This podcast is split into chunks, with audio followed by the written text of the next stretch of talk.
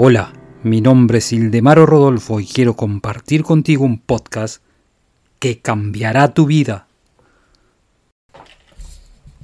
6.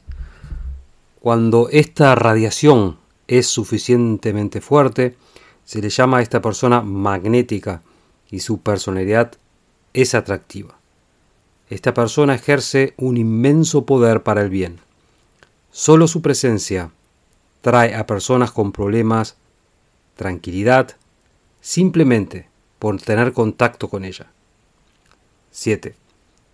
Cuando el plexo solar está activo e irradia vida, energía y vitalidad a todas las partes del cuerpo y a todas las personas que están cerca, las sensaciones serán placenteras, el cuerpo tendrá salud y toda persona que entra en contacto con esta persona experimentará una sensación muy agradable.